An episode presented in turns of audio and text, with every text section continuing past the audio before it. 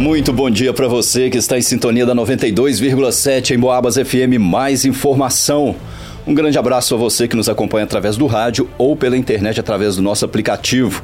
Hoje é sexta-feira, dia 8 de setembro de 2023. Agora são 11 horas e 19 minutos e a gente confere mais uma edição do Noticiário Policial.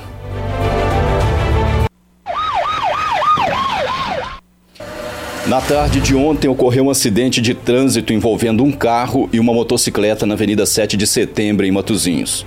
O motorista de um automóvel Up, placa PAD, final 37, disse à polícia que seguia pela Avenida 7 de Setembro e, quando virou à esquerda para entrar na Rua Barão de São João Del Rei, teve a sua visão encoberta por um outro veículo que estava à sua frente e nesse momento se deparou com a motocicleta que vinha na outra mão de direção, não sendo possível evitar a colisão frontal. O condutor da motocicleta teve escoriações leves pelo corpo e não precisou de atendimento médico. Os documentos dos condutores e dos veículos estavam em dia com a legislação e foram liberados. Na presença da equipe policial, o motorista do automóvel UP se comprometeu a arcar com os prejuízos causados pelo acidente. Na noite de ontem, a polícia recebeu uma denúncia anônima informando que dois indivíduos estariam armados na Praça São Sebastião, na cidade de Santa Cruz de Minas. Ainda segundo a denúncia, eles estariam exibindo o armamento em, pública, em público na referida praça onde estavam várias pessoas. De posse das características dos dois infratores, uma equipe policial identificou os suspeitos, sendo que um deles usava uma calça de e blusa de frio e cordões prateados no pescoço, e o segundo usava uma blusa azul. Ao receberem ordem de parada, os dois iniciaram uma fuga a pé, segurando algo na cintura. Eles tomaram rumos diferentes e um deles, um menor de 15 anos de idade, morador do bairro Cascalho, jogou no chão um revólver calibre 22 próximo ao supermercado. Ele foi alcançado pelos policiais e o revólver foi recolhido. O outro envolvido conseguiu fugir, mas foi reconhecido pela polícia. O menor apreendido foi encaminhado até a delegacia acompanhado da sua representante legal. A busca pelo outro infrator continua em aberto. Em Boabas.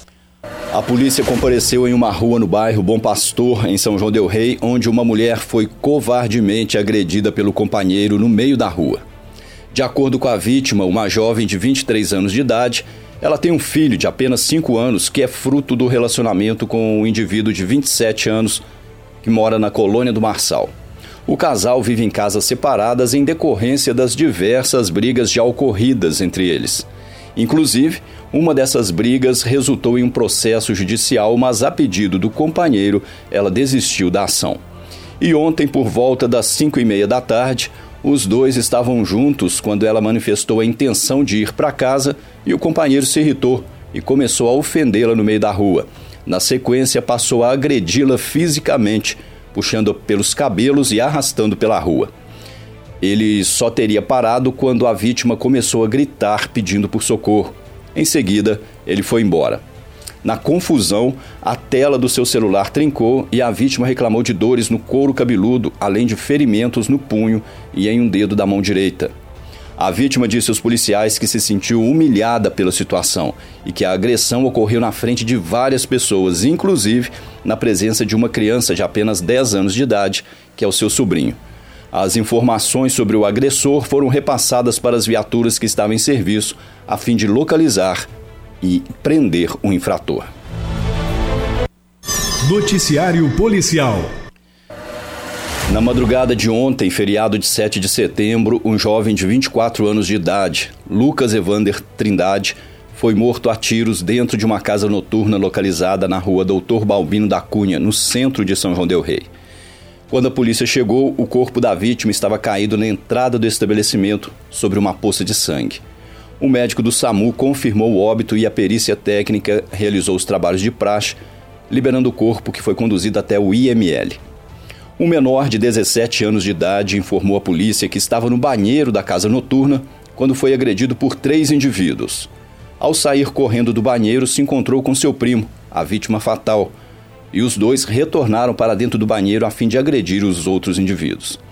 Nesse momento, um dos três agressores, identificado a princípio por testemunhas como sendo um homem de 28 anos, sacou uma arma de fogo e efetuou disparos, atingindo Lucas com dois tiros no tórax e dois tiros nas costas. A vítima ainda tentou correr para sair do estabelecimento, mas caiu na porta principal e foi a óbito. O menor disse ainda aos policiais que o atirador estava acompanhado de outros dois homens identificados como sendo um indivíduo de 24 anos, morador do bairro Guardamor, e outro de 27 anos, morador do centro da cidade. Uma outra testemunha confirmou as informações e acrescentou que após o crime eles fugiram a pé. Os três suspeitos foram localizados pela PM. No entanto, as testemunhas mudaram a versão apresentada e disseram que o atirador não seria quem eles apontaram, mas sim alguém parecido ficando dessa forma a cargo da autoridade competente prosseguir com as investigações. O menor, que estava em companhia da vítima fatal, foi levado para atendimento médico na UPA e liberado. Em Boabas.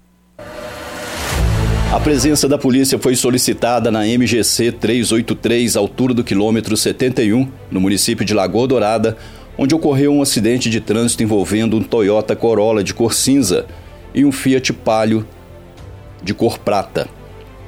Quando a equipe policial chegou, o Toyota se encontrava na contramão de direção com a frente voltada para o sentido crescente da pista, enquanto o Fiat Palio estava posicionado de forma transversional e ocupava a outra faixa da rodovia. Uma equipe do SAMU ofereceu socorro a um dos condutores que se queixou de dores no tornozelo, mas ele dispensou atendimento. Esse mesmo condutor, um homem de 34 anos, morador da cidade de Belo Horizonte, e que estava dirigindo Toyota, disse que seguia no sentido Lagoa Dourada, a Resende Costa, quando ultrapassou um caminhão. Porém, ele não viu que na pista contrária vinha o Fiat Palio e com isso ocorreu o acidente. Por sua vez, o motorista do Palio, um homem de 30 anos, disse que vinha no sentido Resende Costa, Lagoa Dourada, quando foi surpreendido pelo outro carro que forçou a ultrapassagem ao caminhão e invadiu a contramão, colidindo contra o seu veículo. Ele disse ainda que estava retornando do hospital com sua esposa, que recentemente havia se submetido a uma cirurgia nas pernas. Foi feito o teste do bafômetro e conferida a documentação dos veículos e condutores, sendo eles liberados no local.